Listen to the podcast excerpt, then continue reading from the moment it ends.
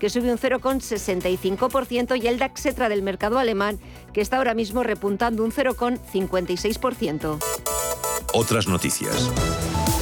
En los próximos 50 años, España tendrá una población de más de 50 millones de habitantes, pero totalmente envejecida y de origen mucho más variado. El crecimiento demográfico además dependerá de la llegada de inmigrantes internacionales, porque el número de españoles que nacen será sistemáticamente inferior al de los que fallecen. En cifras, la población española, que es actualmente de 47,4 millones de habitantes, será en 15 años de 51,7 millones y llegará a los 52,9 millones en el año 2072. Volvemos con más información a las 6 de la tarde, las 5 en Canarias.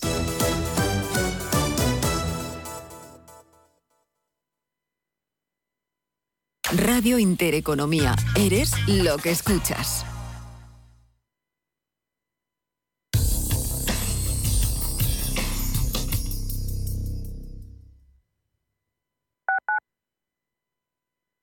¿Vendes tu casa en Madrid Capital? Bafre Inmobiliaria te la compra directamente y en tan solo 7 días. Entra en bafreinmobiliaria.es y realiza una valoración online gratuita. Iremos a visitar tu casa y recibirás una propuesta firme en tan solo 48 horas. Una sola visita, una propuesta y tu casa vendida en 7 días. Bafre, como debería ser una inmobiliaria. Más información en bafreinmobiliaria.es.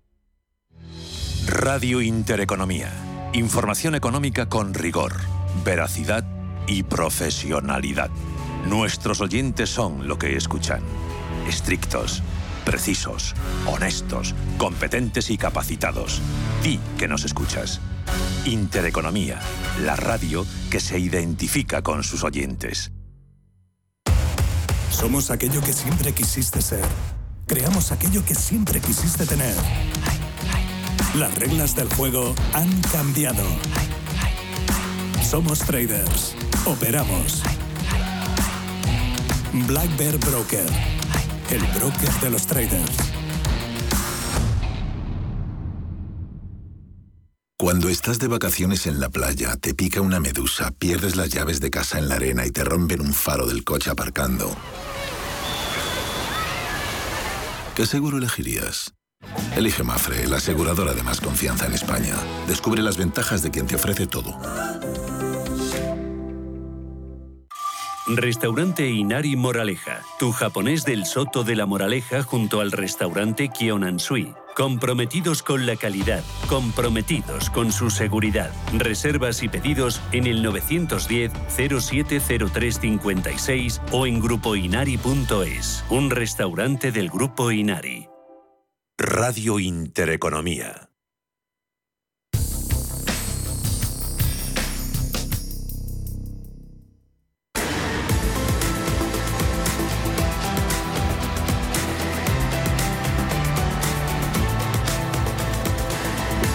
Cierre de mercados. La información financiera a la vanguardia.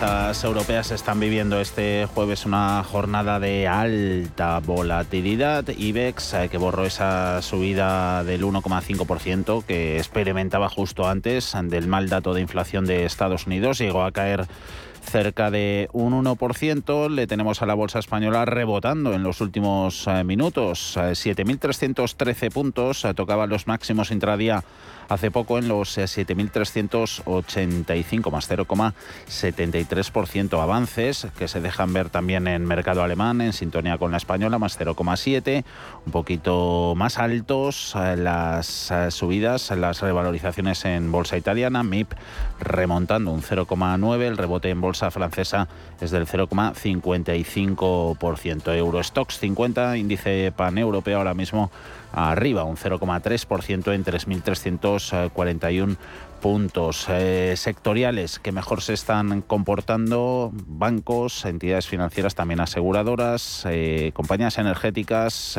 petroleras como Total Energies o más de negocio gasista como la italiana Eni en los primeros puestos por subidas, en los que también se cuelan compañías industriales como Safran, como Siemens o fabricantes de coches como Stellantis. En el lado de las eh, pérdidas, el lujo y tecnológicas eh, son las que más están eh, sufriendo. Nasdaq en el mercado de Estados Unidos eh, cotiza con caídas del 0,69%. Se ven, sin embargo, ya avances en Dow Jones Industriales a más 0,30 y en SP500 le cuesta un poquito más al índice amplio girarse a positivo menos 0,13 en 3.572. Enseguida vemos más mercados, sobre todo Bolsa Española en tiempo real, pero enseguida otro análisis aquí en cierre de mercados.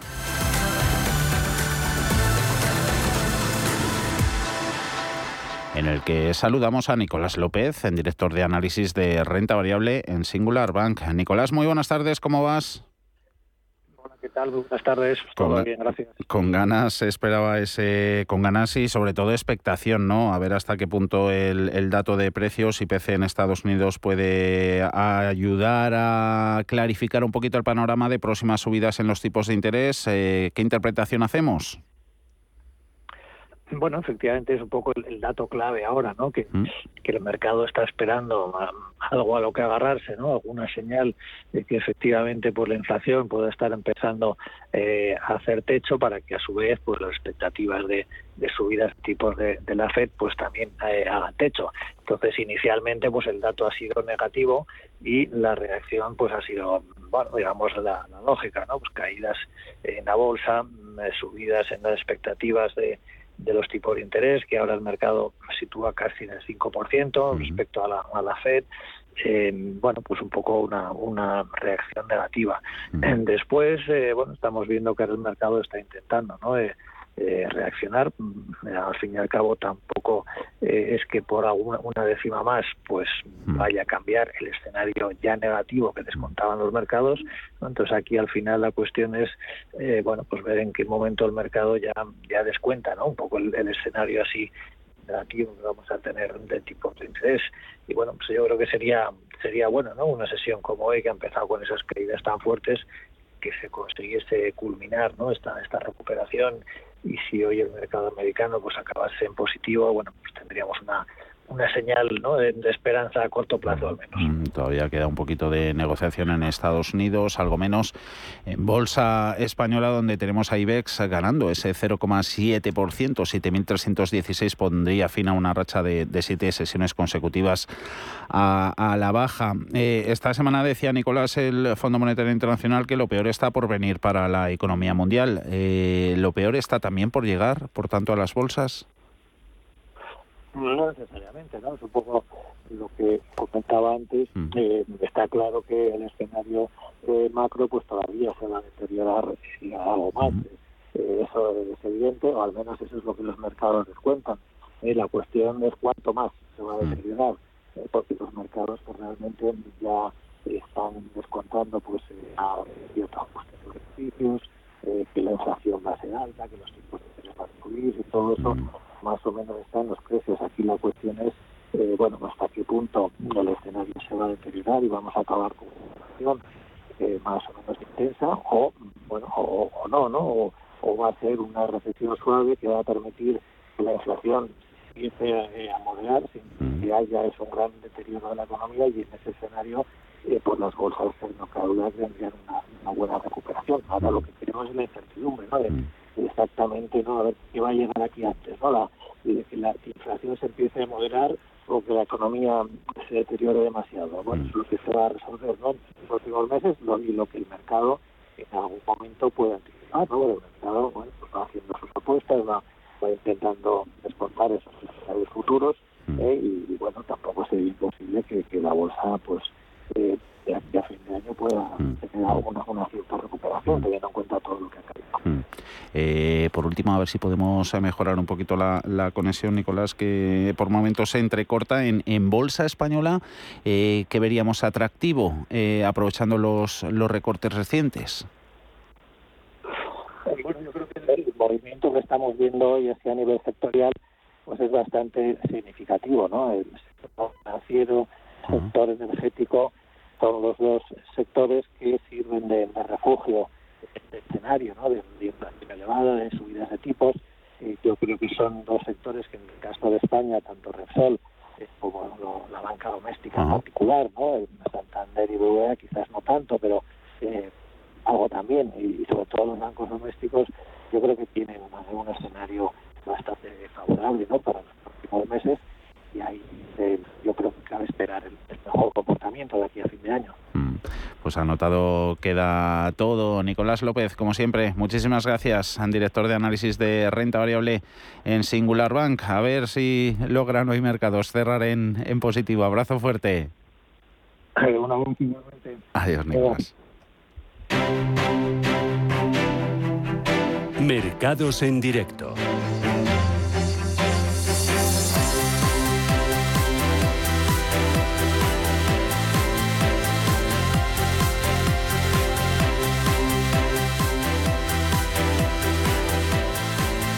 Estas jornadas siguen teniendo como protagonistas al Reino Unido, muy a su pesar, esas idas y venidas de sus dos actores eh, principales, eh, gobierno de Listras y Bailey, en el tiempo de descuento antes de la finalización este viernes, mañana, de ese programa extraordinario de compra de bonos. Eso trae a los mercados de cabezas y cuyas eh, consecuencias pues puede que terminen sobrepasando sus eh, fronteras. Eh, rumores circulando en la City de que los fondos de pensiones de Reino Unido están vendiendo incluso acciones para cubrir las margin call en los mercados de bonos. En las últimas horas esas declaraciones del gobernador del Banco de Inglaterra reiterando su compromiso de finalizar el programa en la fecha prevista ponían completamente contra las cuerdas al papel británico, llevando al 10 años al Guild a máximos desde 2008. Eso sí, hasta que el Banco de Inglaterra se había obligado a aceptar todas las ofertas en sus operaciones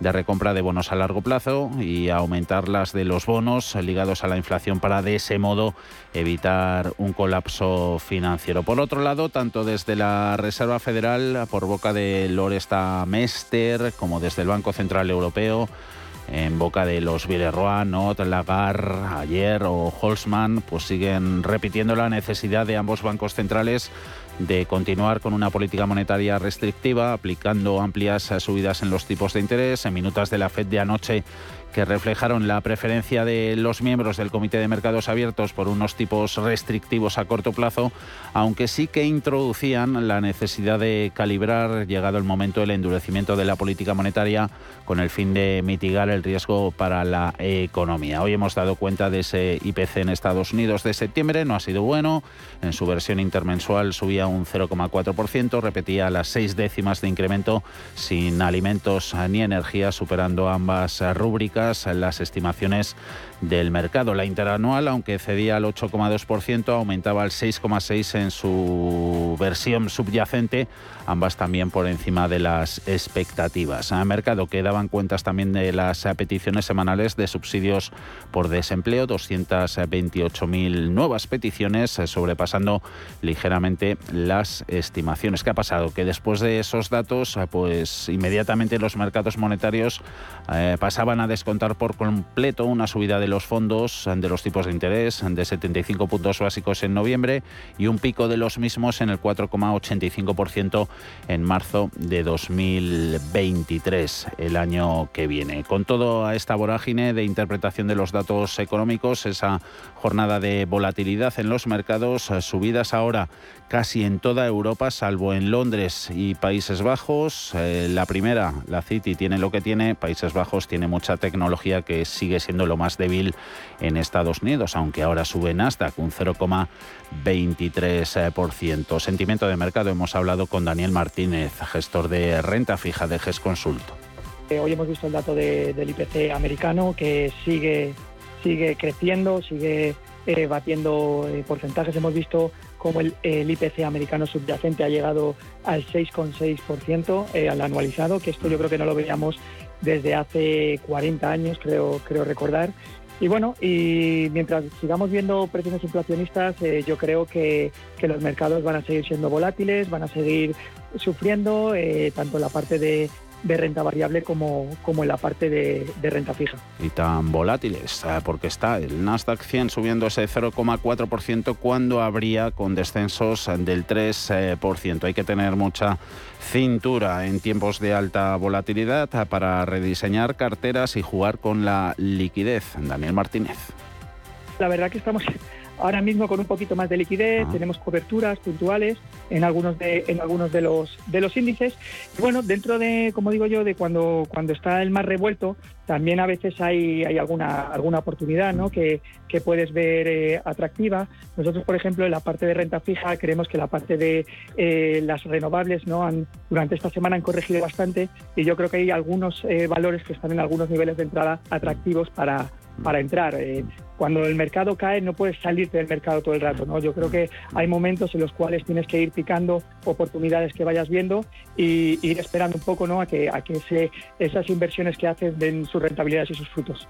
En bonos eh, siguen las subidas en referencias americanas. A su 10 años ha llegado a tocar el 4,07%, ahora mismo en el 3,97%, caídas en los yields europeos con un boom alemán, ahora mismo ofreciendo un 2, 30%. Forex, mercado de divisas con recuperación, rebote para el euro, más 0,7% en su cambio contra el dólar. Lleva el par este movimiento a 0,9772 unidades. En commodities eh, tenemos precios del petróleo cotizando dato de inventarios en Estados Unidos, ganancias para el crudo de referencia allí del 1,10%, West Texas a su barril en los 88,23. Sigue sufriendo oro, abajo la onza de metal amarillo un 1% sobre los 1.660 dólares.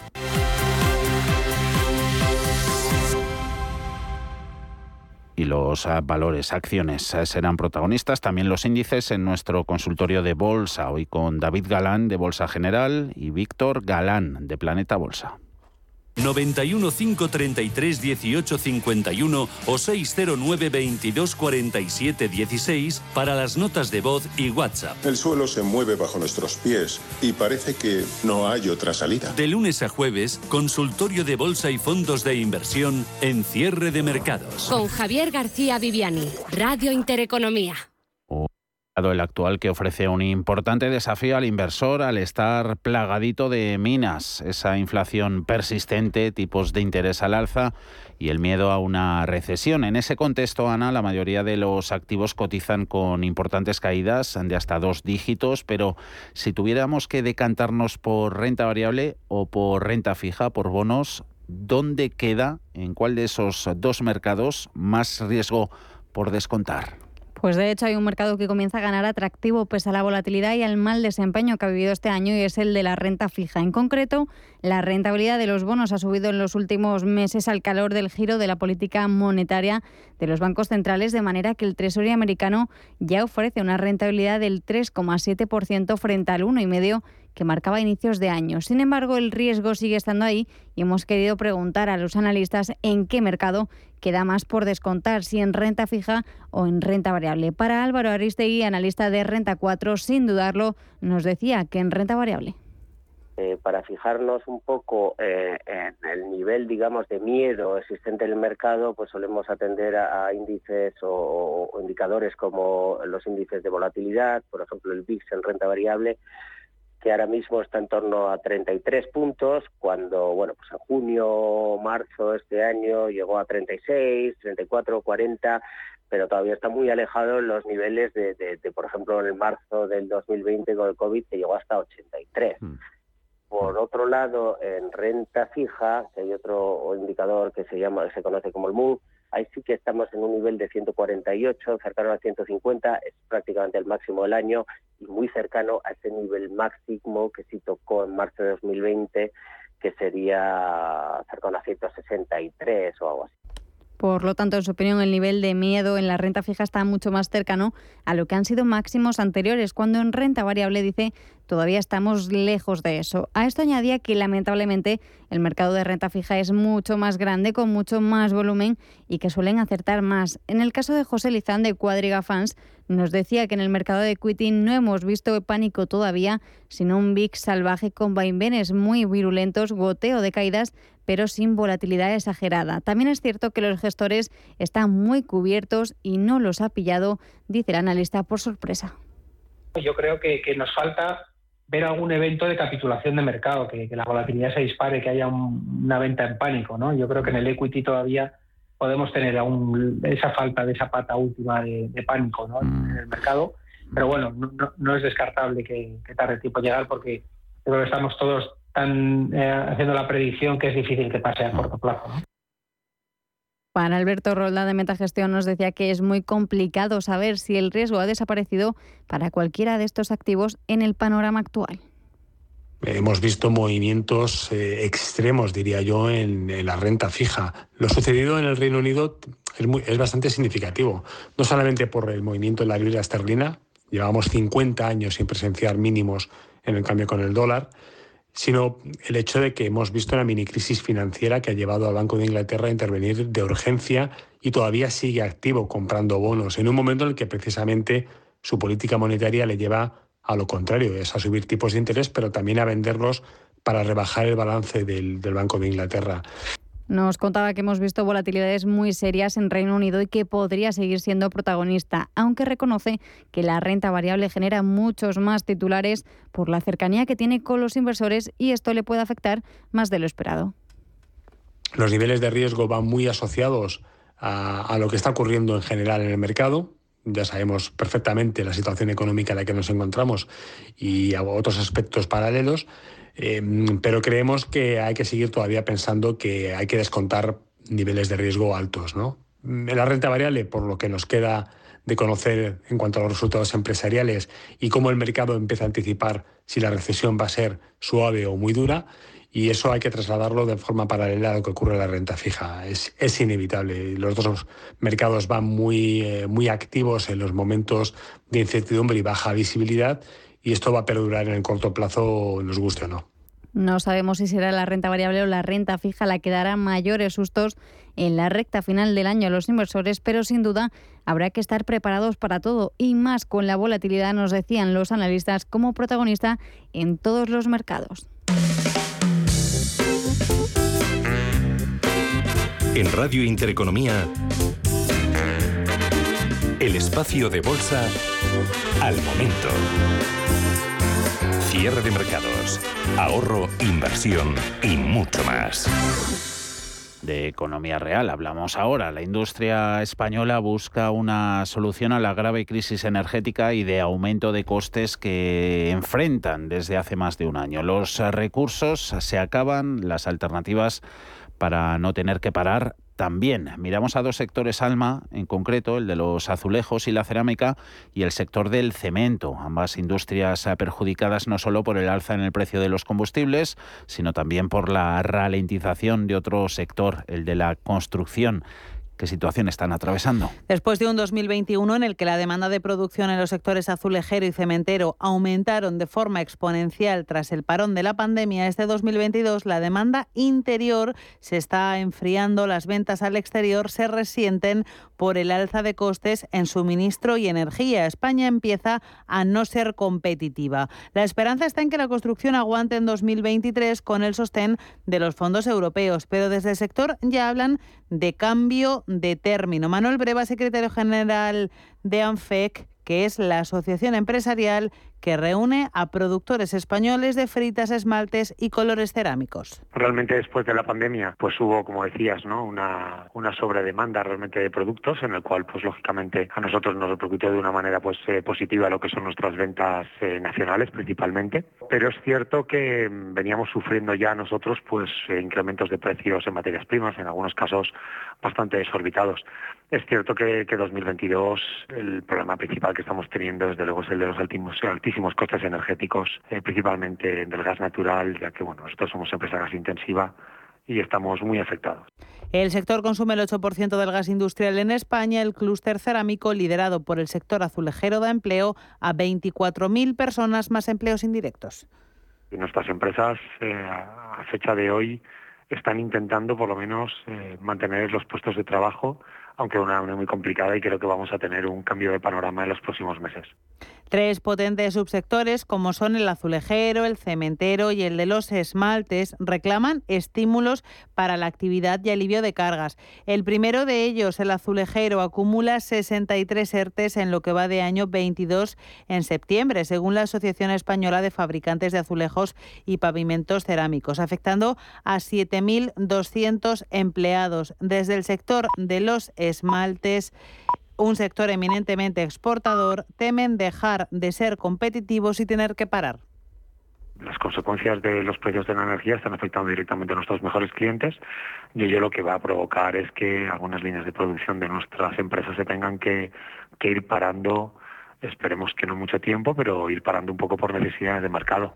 Tanto el sector de los esmaltes como el de los fabricantes de baldosas cerámicas piden al Gobierno ayudas directas a imagen y semejanza de las que se están concediendo, dicen, en otros países del entorno europeo. Los principales competidores del azulejo español, los fabricantes italianos, están recibiendo ayudas de su gobierno, bonificando hasta el 40% de la diferencia del precio del gas de sus facturas respecto a 2019, lo que les dota, dicen desde el sector español, una notable ventaja competitiva respecto al azulejo italiano. Dicen, además, que otros países como Portugal, Polonia o República Checa también están siendo apoyados por sus gobiernos con más determinación de lo que lo está haciendo, asegura nuestro Ejecutivo. Alberto Echavarría, secretario general de Aster.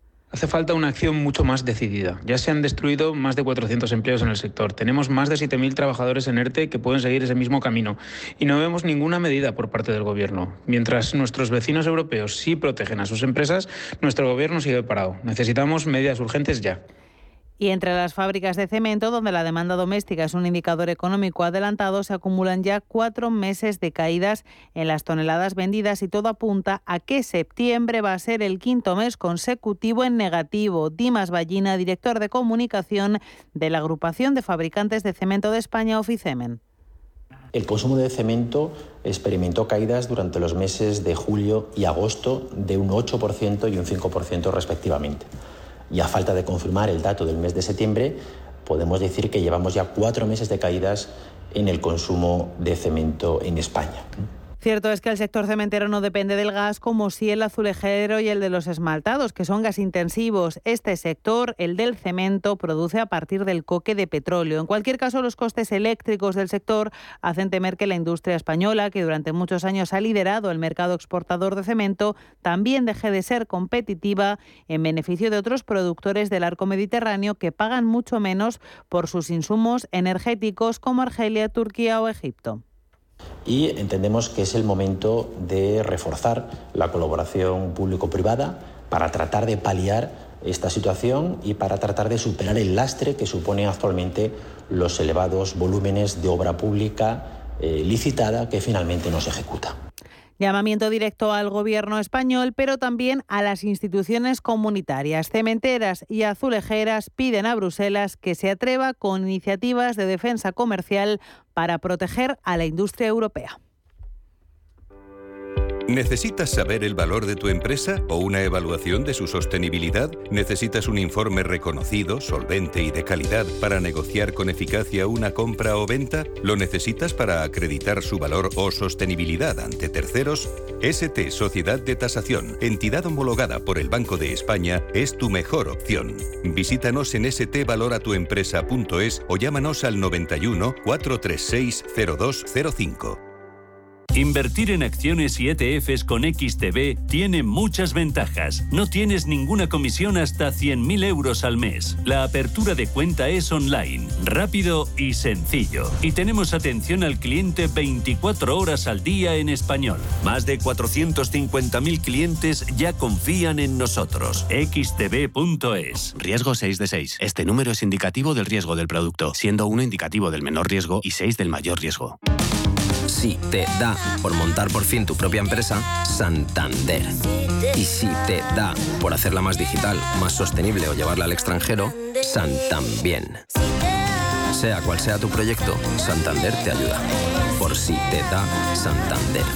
Por ti, los primeros. Bienvenidos al día de vuestra boda. En el Hotel Princesa Plaza Madrid organizamos vuestra boda con todo tipo de detalles para ese día tan especial. Suite nupcial, alojamiento para invitados, parking, atención personalizada, un equipo de profesionales y todo lo que desees en Hotel Princesa Plaza Madrid, calle Princesa 40. Más información en princesaplaza.com.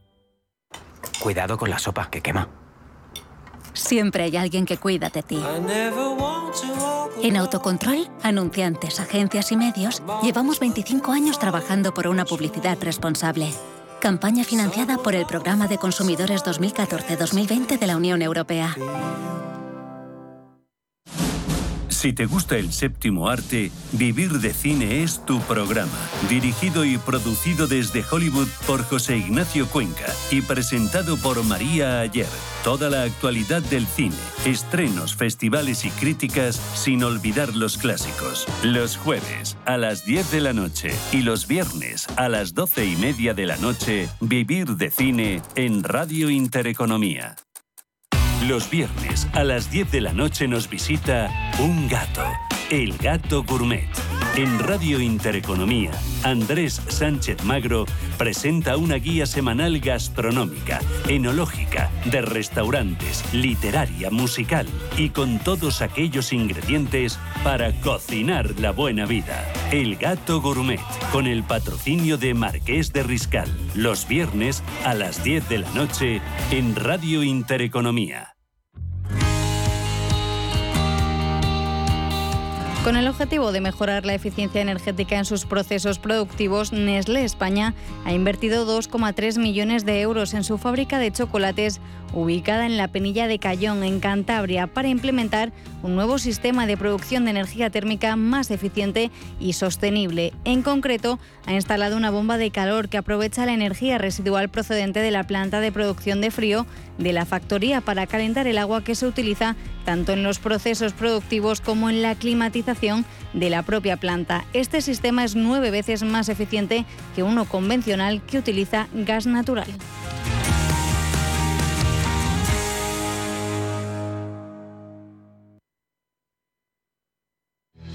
Radio Intereconomía. Información económica con rigor, veracidad y profesionalidad. Nuestros oyentes son lo que escuchan. Estrictos, precisos, honestos, competentes y capacitados. Di que nos escuchas.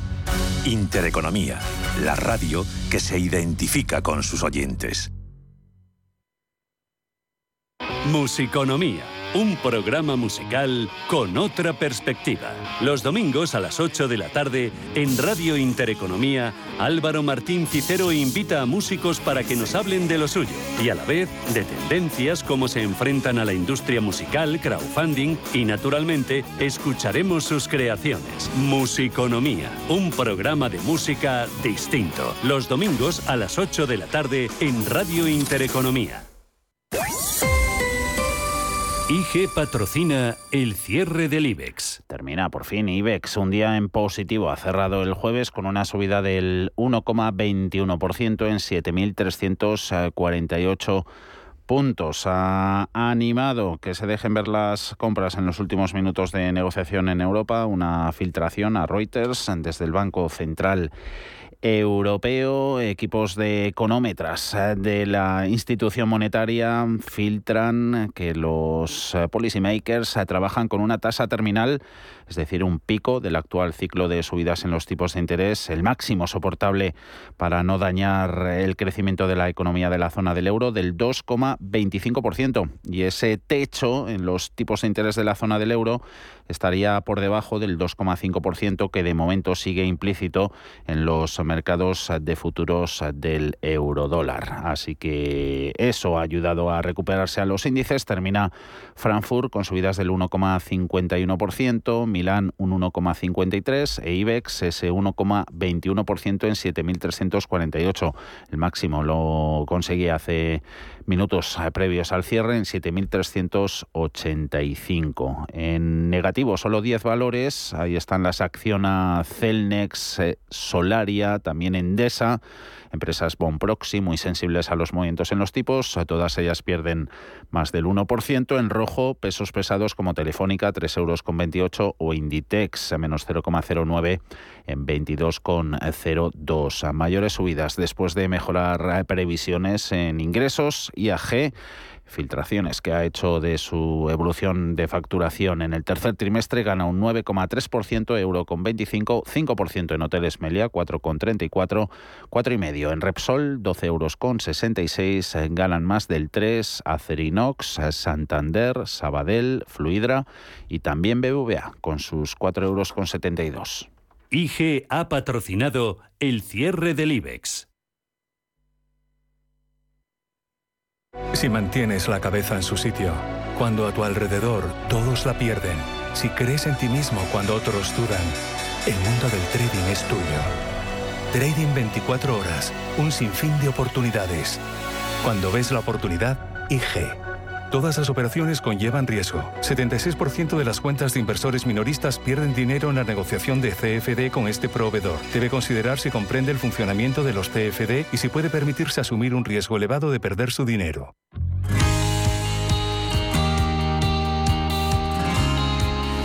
Broker Bank Inter pone a tu disposición un curso online de formación en bolsa completamente gratuito. Tanto si quieres iniciarte como consolidar tus conocimientos, te enseñarán métodos y disciplinas con el uso de sus herramientas gráficas gratuitas. Y si quieres empezar a invertir, ahora tienes un bono bolsa de 1.000 euros en comisiones de compraventa durante el primer mes. Válido hasta el 31 de diciembre de 2022. Entra en bankinter.com barra broker y hazte cliente con el banco que ve el dinero como lo ves tú.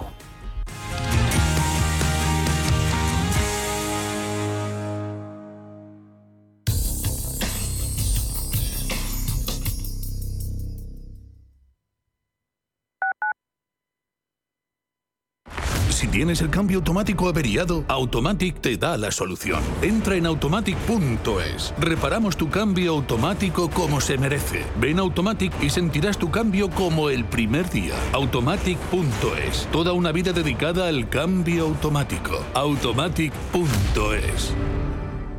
¿Quieres ser agente de CoinMotion? Operador europeo regulado oficialmente por la FinFSA de Finlandia. Recomienda nuestros servicios criptofinancieros con la seguridad de estar registrados por una autoridad financiera en Europa. Más de 10 años de experiencia en el sector de criptoactivos y la licencia de medios de pago nos avalan. Conócenos en coinmotion.com. Recuerde, la inversión en criptoactivos no está regulada. Puede no ser adecuada para los inversores minoristas y perderse la totalidad del importe invertido. Es importante leer y comprender los riesgos de esta inversión que se explican detalladamente en coinmotion.com barra publicidad cripto. Nosotras en la onda. Un espacio actual con diversos temas relacionados con nosotras donde se unen el diálogo, la sensatez y la buena música. Los sábados de 12 a 12 y media de la noche. Nosotras en la onda. En Radio Intereconomía. Urbanitae es una nueva plataforma de inversión inmobiliaria que te permite invertir a lo grande con cantidades pequeñas. Uniendo a muchos inversores, logramos juntar el capital suficiente para aprovechar las mejores oportunidades del sector. Olvídate de complicaciones. Con Urbanitae ya puedes invertir en el sector inmobiliario como lo hacen los profesionales. Este Halloween visita Atlantis Aquarium Madrid para aprender todo sobre nuestro universo marino y cómo ayudar a frenar el cambio climático. Esto sí que da miedo. Todo un océano para protegerlo en familia en Intu Sanadú. Desde 9,90 euros online.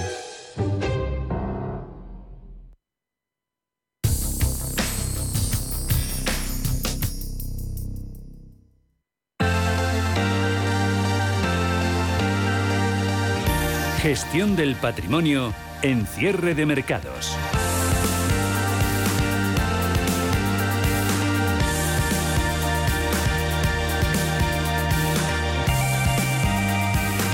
Y hoy en Cierre de Mercados es tiempo de hablar de gestión activa. Lo vamos a hacer junto a Carmiñac. Ya nos acompaña aquí en los micrófonos de Radio Intereconomía Ignacio Lana, es responsable de negocio de Carmiñac para España y Portugal. Muy buenas tardes, Ignacio, y bienvenido.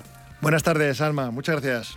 El año 2022 ha sido significativamente difícil para los inversores. Han tenido que experimentar, ya lo saben ustedes, una inflación persistente, subidas de tipos de interés, aumento de los riesgos geopolíticos. ¿Cuál es su opinión sobre el entorno actual y qué, eh, qué nos espera para el futuro? Pues sí, Alma. Eh, año complicado, como bien decías. Eh, pues bien, pero si entendemos que actualmente el mundo hoy está liderado por tres grandes bloques, quizá la primera pregunta que hacerse es, ¿cómo están estos tres bloques? Pues resumiendo, y de una manera sencilla, podemos decir que Estados Unidos se encuentra en un escenario donde tanto el mercado laboral como la resiliencia del consumidor han presionado al alza la inflación. Y esto, a su vez, estaría empujando a la Reserva Federal a llevar a cabo todavía un mayor ajuste monetario que en Europa y en cierta medida en los mercados emergentes sin China, nos encontramos con unos elevados precios de las materias primas que están minando una demanda ya débil de por sí y agravada recientemente por la crisis del gas. Y por último, China, en la que su crecimiento tuvo que lidiar ante muchas adversidades debido a los cierres por COVID y debería verse respaldado tanto por una inflación limitada e inferior al 3%, como por una combinación de políticas positivas destinadas a impulsar la demanda. Ignacio, con este telón de fondo, eh, ¿qué riesgos veis? ¿Qué os preocupa que estaría debilitando los mercados financieros ahora mismo? Pues Alma, veríamos principalmente eh, tres riesgos. En primer lugar, el primer riesgo que vemos es el crecimiento mundial, que se está desacelerando muy rápidamente y donde una parte cada vez mayor de las economías mundiales está en contracción secuencial. En segundo lugar, estaría la inflación, que sin duda es la gran culpable. Pero lo que realmente preocupa a los economistas y a los inversores es la posibilidad de que se produzca un escenario similar al de 1970, donde las expectativas de inflación se anclen y alimenten los riesgos de una espiral de precios y salarios. Para evitarlo, los bancos centrales se están viendo tentados a endurecer la política monetaria para eliminar el riesgo de inflación, con la esperanza de cambiar el dolor a corto plazo por el beneficio a largo plazo, y donde esto, a su vez, representa otro riesgo para los mercados. Claro, esto sería otro riesgo para los mercados, ¿no? Claro, claro. Claramente sí. Sería poco probable que la Reserva Federal dejara de subir los tipos de interés hasta que vea un deterioro significativo de las condiciones financieras y que estaría principalmente explicada por un aumento de la tasa de desempleo. Por su parte, en Europa, el BCE ya tardó en actuar, aunque finalmente también está intensificando su endurecimiento monetario. Sin embargo, esta economía ya estaba debilitada y aunque los gobiernos están aplicando ayudas fiscales, el aumento de los tipos está, por un lado, incrementando el coste de la financiación de los estímulos y, por el otro, alimentando los temores de fragmentación. Hablábamos antes, Ignacio, de tres riesgos, hemos hablado de dos. ¿Cuál es el tercero que, que faltaría por destacar? Pues sí, Alma. El tercer riesgo que nos falta procede de la crisis del gas en Europa, donde sus efectos no han sido aún ni apreciados ni integrados plenamente por los mercados. Un claro ejemplo de lo que está pasando es Alemania, que, a pesar de abastecerse de gas, solo tendría el suficiente gas para satisfacer el 75% de su consumo previsto para los próximos meses, lo cual podría implicar una pérdida similar de producción. Por lo tanto, los efectos sobre el crecimiento aún no se han reflejado plenamente, por no hablar de que si el invierno todavía resultara más frío que la media, haría más difícil y costoso para el país limitar el consumo. Por lo que volviendo a lo que ya hemos mencionado anteriormente, en Carmiñac esperamos que los activos de riesgo sigan a la baja, lo que en nuestra opinión justificaría un posicionamiento más prudente. Vale, y en su opinión, ¿cuál sería el mejor enfoque para afrontar estos retos y cuál eh, cree que será la clave para navegar en el entorno actual del mercado tan sumamente complejo y cambiante? Pues sí, Alma, pues quizá para responderte esta pregunta casi nos tendríamos que remontar a la última crisis financiera en donde los bancos centrales inyectaron ingente cantidades de liquidez en los mercados, apoyando a su vez tanto el rendimiento de los activos de riesgo como limitando la volatilidad a niveles históricamente bajos. Hoy, por contra, los mercados se han ajustado a un cóctel de malas noticias. Sin embargo, hay un resquicio de esperanza donde el fin de las políticas monetarias extraordinarias significa el regreso de los ciclos de mercado. Se impone entonces una gestión flexible por un lado, pero activa por otro, ¿no? Así es, Alma. No lo has podido definir mejor. El fin de los tipos de interés negativos y de la correlación entre clases de activos, tal y como la conocemos, refuerza la importancia de una asignación flexible para optimizar el rendimiento. Por último, el retorno de la volatilidad implica la necesidad de una gestión activa de los riesgos. Además, los mercados nunca han estado tan llenos de riesgos y de oportunidades, siendo estos un escenario propicio para estrategias verdaderamente activas y que, a su vez, forman parte del ADN de Carmiñac desde nuestra creación hace más de 30 años. Siempre hablamos de la importancia del asesoramiento. Si necesito saber más sobre Carmiñac y su visión de la macroeconomía y de los mercados, ¿cómo, Pues- ¿cómo lo hacemos? Pues esta pregunta es, es- es fácil. Toda esta información la tiene el asesor financiero y el inversor en nuestra página web www.carmiñac.es. Perfecto. Pues Ignacio Lana, responsable de negocio de Carmiñac en España y Portugal. Un placer compartir contigo estos minutos aquí en Cierre de Mercados. Gracias. Muchas gracias, Alma. Un saludo.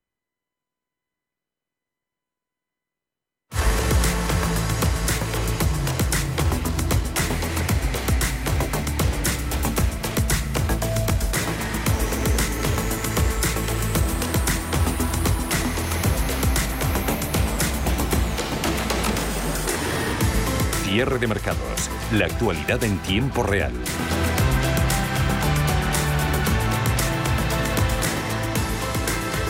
Y si bien los mercados de bonos en Reino Unido se han moderado hoy, el país permanece en medio de una tormenta financiera. El gobierno y el Banco de Inglaterra están en desacuerdo la víspera de que el Banco Central ponga fin a su programa de compras de bonos de emergencia. El nuevo ministro de Economía Quarten estaría preparado el terreno para convertir al BOE en el chivo expiatorio si vuelven las turbulencias. Pero por otro lado, la libra esterlina rebota con fuerza Paul ante otro posible giro del gobierno en su política de rebaja de impuestos. Sí, el gobierno de Liz Truss estaría preparando otra marcha atrás en su agenda de reducción de impuestos después de semanas de caos en los mercados financieros, según informa hoy el diario The Sun.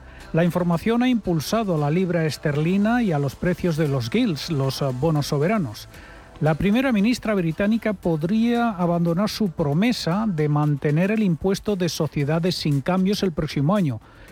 Y en, revancha, pues aumentarí- aumentaría ese impuesto como planeaba su antecesor Boris Johnson. Las autoridades económicas del país están esperando el regreso del ministro Kwasi Kwarteng de Washington, donde asiste a las reuniones del Fondo Monetario Internacional. Estos vaivenes en la política fiscal británica han alimentado las especulaciones de la posible dimisión de Quartens, que últimamente ha señalado con el dedo al Banco de Inglaterra por las turbulencias en los mercados. Daniel Martínez, gestor de renta variable de GESConsul. Es una situación eh, intrigante, ¿no? A la vez, a la vez que, que preocupante. Yo no he visto que, que un ministro de Finanzas esté enfrentado con el con el gobernador del país, ¿no? En este caso de Inglaterra. Eh, es que eh, el ministro de Finanzas dijo el otro día que es el problema del gobernador, que a ver cómo, cómo acaba esto. Lo que lo que tenemos aquí claro es que la deuda de 20 y 30 años de Inglaterra en niveles en niveles del 5% superior, yo creo que el Banco de Inglaterra no puede permitir, ¿no? Que se que se mantengan esos niveles. Y probablemente si la política del gobierno inglés que ha dejado muy clara que probablemente no la cambie, yo creo que el Banco de Inglaterra tiene que ampliar ese programa de compra.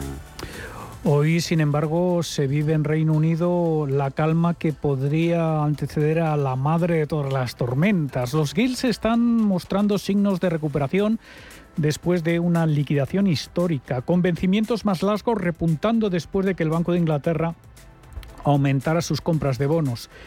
El 30 años eh, hoy cae al 4,5%, mayor caída desde la primera intervención del BOE el 28 de septiembre.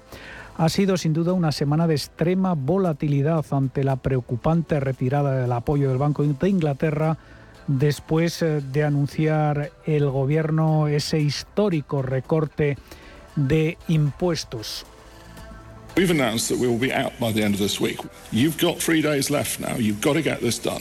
Ya lo decía el gobernador Andrew Bailey el otro día, los gestores de los fondos de pensiones tenían tres días para solucionar los problemas de liquidez antes del final del programa de compras de bonos de emergencia.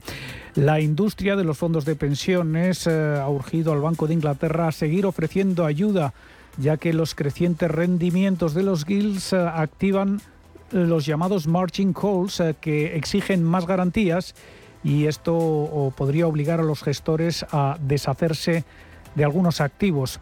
Callum Pickering, economista senior de Berenberg, cree que el programa se va a extender y que dentro de un año habrá incluso recorte de tipos de interés. Puede que el Banco de Inglaterra hable duramente, pero fundamentalmente van a tener que extender esto. Creo que la confusión está entre el lado financiero del Banco de Inglaterra y el lado monetario que ahora están intentando hacer dos cosas diferentes. El próximo año por estas fechas el Banco de Inglaterra probablemente refuerce los tipos de interés. El Banco de Inglaterra compraba ayer bonos a largo plazo y vinculados a la inflación en dos operaciones. Eso ha llevado las compras totales a unos 13.000 millones de libras.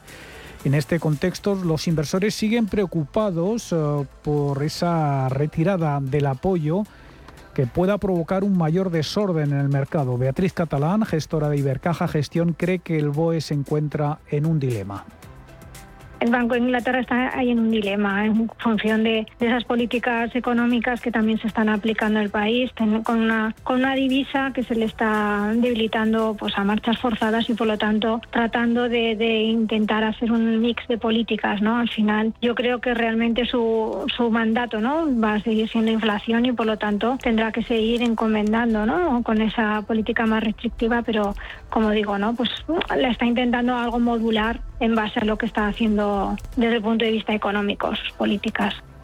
El Banco de Inglaterra se ha visto obligado a reiterar que las compras de bonos van a finalizar esta semana, anulando las especulaciones de que la autoridad monetaria podría estar dispuesta a continuar, sobre todo después de que el Financial Times informara que el equipo de Bailey había hablado con los banqueros en privado de que podrían extender el plazo.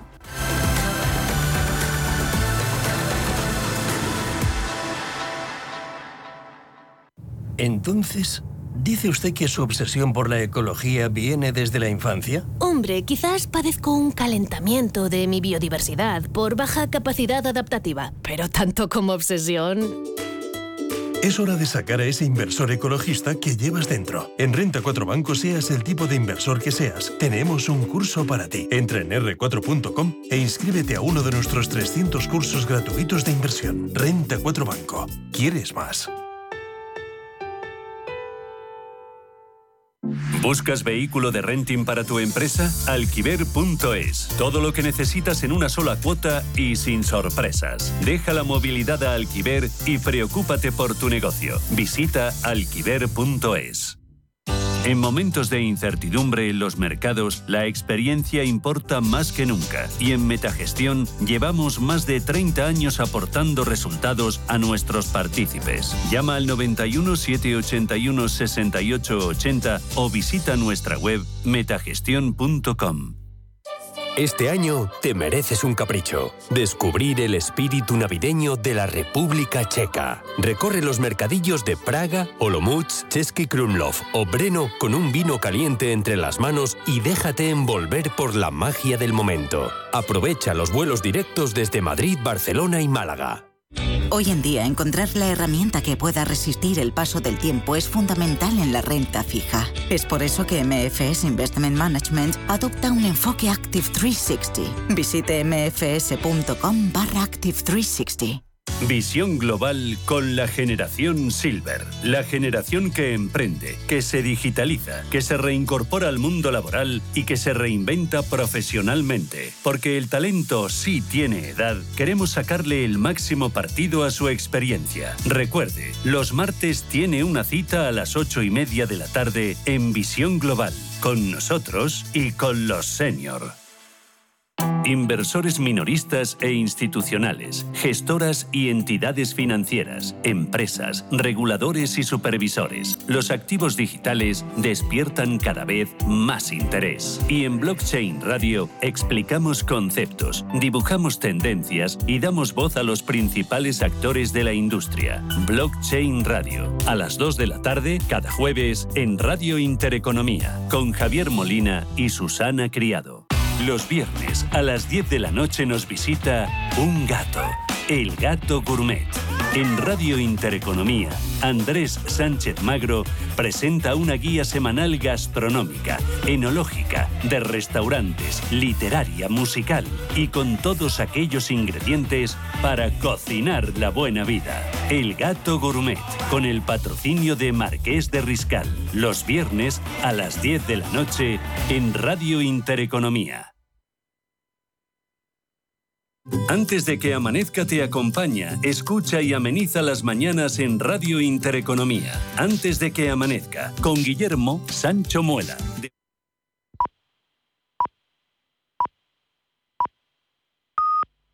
Son las 6